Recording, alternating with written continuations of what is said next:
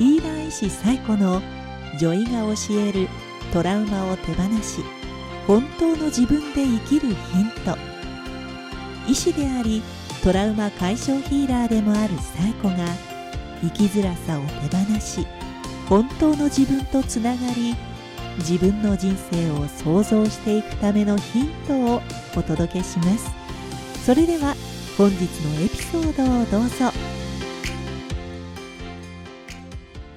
こんにちは、サイコです。今日は京都で頭の形を良くする治療院をされていて、全国的に有名な小松さんにお越しいただきました。よろしくお願いします。はい、よろしくお願いします。小松さんは頭の形の治療をされてるだけではなく、はいな。んか日本の技術を海外にまで広めるという活動もされていて、全国的というか世界的にも有名な活動をされている先生です。よろしくお願いしますよろしく。お願いします。まずその、は頭の形を良くする治療っていうのは割とちょっとねニッチというかあんまりそうそうそう。ないかなと思うんですけどもはい。なぜそういうのをねされるようになったかっていうことについてお話を伺いたいなと思うんですけれども、はい。だ僕、あの、京都で、まあ、治療院やってて、まあ、西子さんはね、その、西洋医学のね、医師免許を持ってらっしゃるということなんですけど、僕はどちらかというと東洋医学系のその、医療ライセンスとしてはですね、アンママッサージ指圧師という東洋医学系の、まあ、その医療ライセンスになるんですけども、開業した時は頭の形を別に治療してなかったんですよ。ああそうなんですね。まあ、あのよくある、なんていうか肩こりとか、うんうん。あとまあ腰痛だとか、あと膝の痛みだとかね、首が痛いとか、まあ頭痛だとか、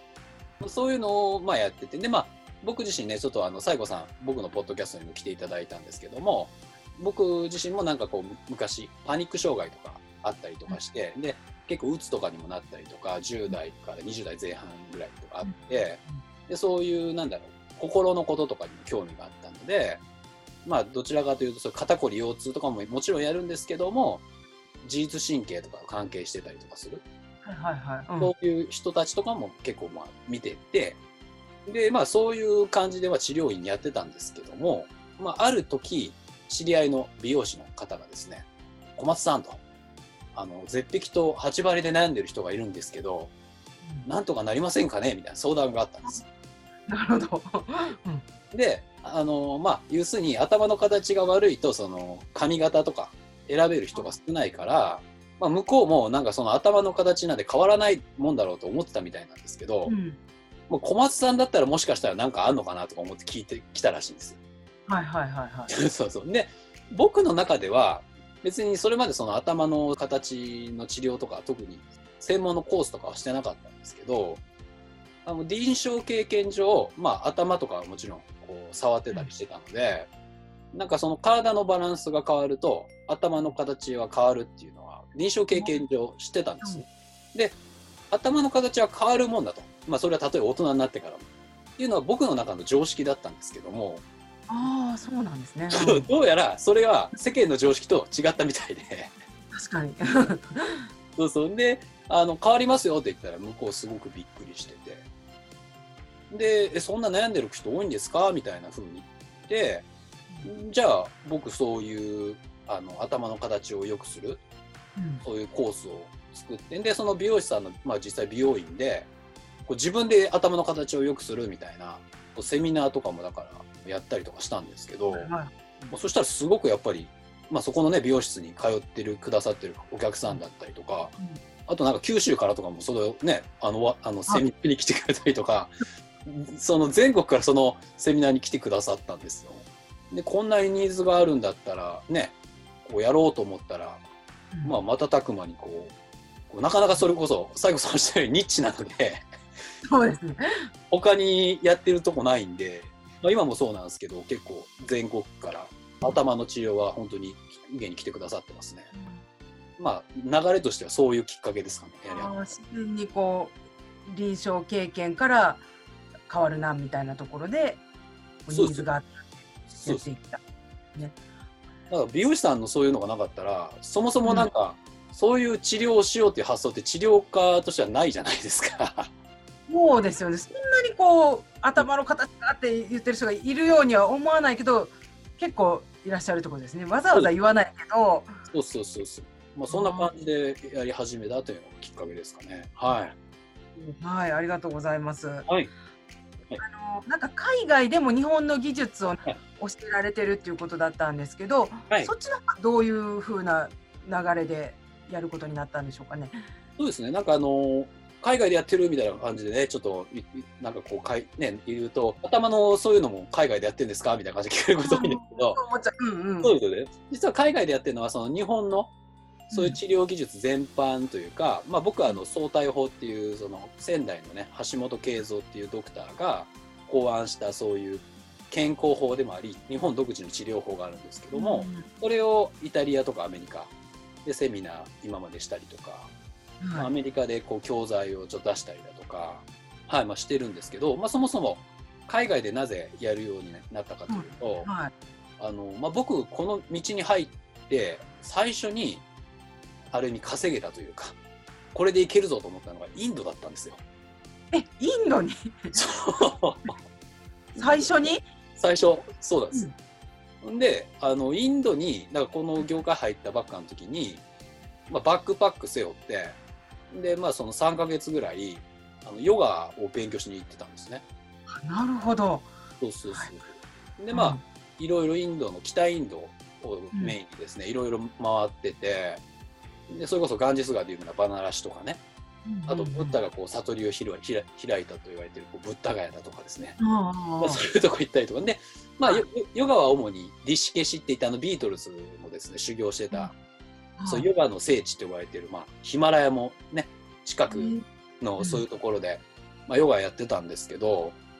なんかその時はまあなんていうかその心と体のつながりみたいなものも含めてヨガまあそのう動くヨガもそうだしそういうメディテーション瞑想とかあはい。そうそういうのを結構がっつりやってたんですけどあのまあインドに行くもう一つの目的としては外国人のその骨格を見たいっていうのがあったんですよ。ああ、なるほどね。でなんかこう別に、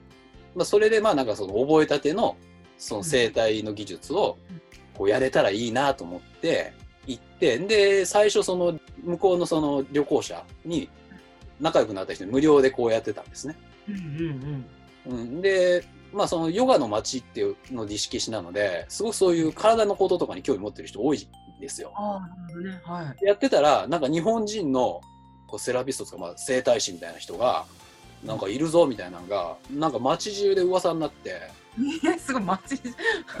そうそうそう。それでなんかもうあのさすがに予約制みたいな感じになってって。うんうん。でなんか街歩いてるだけでなんか俺の治療してくれみたいな感じで。えでまあお小遣い程度になんかちょっとこう、うん。なんていうかギャラもいただいて。うん。そしたらなんかもうインドのそのねそんなんやってたらインドで食べれるようになっちゃって。ええだからもう、あその生態で、そのインドの、その向こうのリシケシにいる人らを、まあ、施術してたら、もう一日の生活費とか余裕で賄えるぐらいになっちゃう。すごいな。そうそうそうでその時全然英語とか喋れなくて、で片言でややってたんですけど、うんまあなんかすごくそれで、なんかまあ、あ、俺この道で行けるなみたいな自信もついたし、うんうん。なんか一方で、なんかもっと英語とか喋れたら、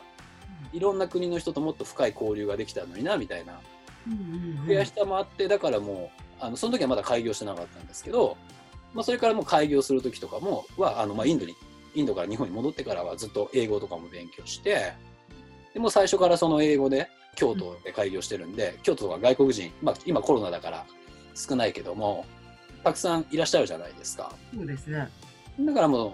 あの英語のホームページとかも最初から作ってたりとか。ええあそうそう。ー英語で情報発信とかもしてたんで、うん日本のねそういう治療技術とか興味持ってる人とか、まあ、うん。患者さんとしてもいろんな国から来てくださりますし、あとまあ同業の海外の先生方とかも受けに来るじゃないですか。でその流れで海外でセミナーしてくれみたいなオファーとかいただいて。そうなんです。すごいですね。ありがとうございます。なんか意外とその日本の技術っていうのが海外の人は興味を全員じゃないだろうけどそういう体のこととかに興味がある人は一定数そういう興味を持ってくれてるというかあれなんですねなんか。そうなんですよ。だから、まあ僕もポッドキャストやってて、そこにもね、ちょっとゲストであの出てくださっ向こうのアメリカとかで新旧やってる人とかもあ出てくださってるんですけど、あのその人も話してるんですけどね実はうん海外では、まあ、特にアメリカなんかだと、今すごくそういう東洋医学に対してなんかすごくこう価値を見出してたりだとか。へそうそうあのあとなんかそれこそ瞑想とかああいうのあるじゃないですか。東洋のそういう。マインドフルネスみたいな。とかそう。そううん。ああいうのとかもなんかすごくなんていうか向こうのシリコンバレーとかの バリバリの IT とかやってる人とかのああいう人らとかもやってるしすごくうんなんていうかおしゃれな人とかうんあとまあお金持ちの層とかもなんかすごく注目してて。そうですでまあヨーロッパの方とかもなんか結構そういうオリエンタルな東洋医学含めなんかいろんなそういう日本のそういうオリエンタルな文化あるじゃないですか。まあ、あとなんか最近だとアニメとかも日本のやつ好きだったりとかするんで アニメは割と有名やけど、そういう日本の東洋医学とかも割とあれなんですね、興味。そうなんですよ。まあ中国のもあるかもしれないけど、そうです日本独自の技術っていうのもありますもんね。そうなんですよ。まあ、だからもちろんそのね昔のその中国何千年前のその古典的なそういう中国の医学が日本に入ってきてでそういう影響日本のそういう独自の医学っていうのも影響を受けてるんですけど、まあ、そこから日本独自で発展したそういういろんなそういう医療技術だったりだとかうんあとまあ養生法とかもありますのでああ、そうですね。は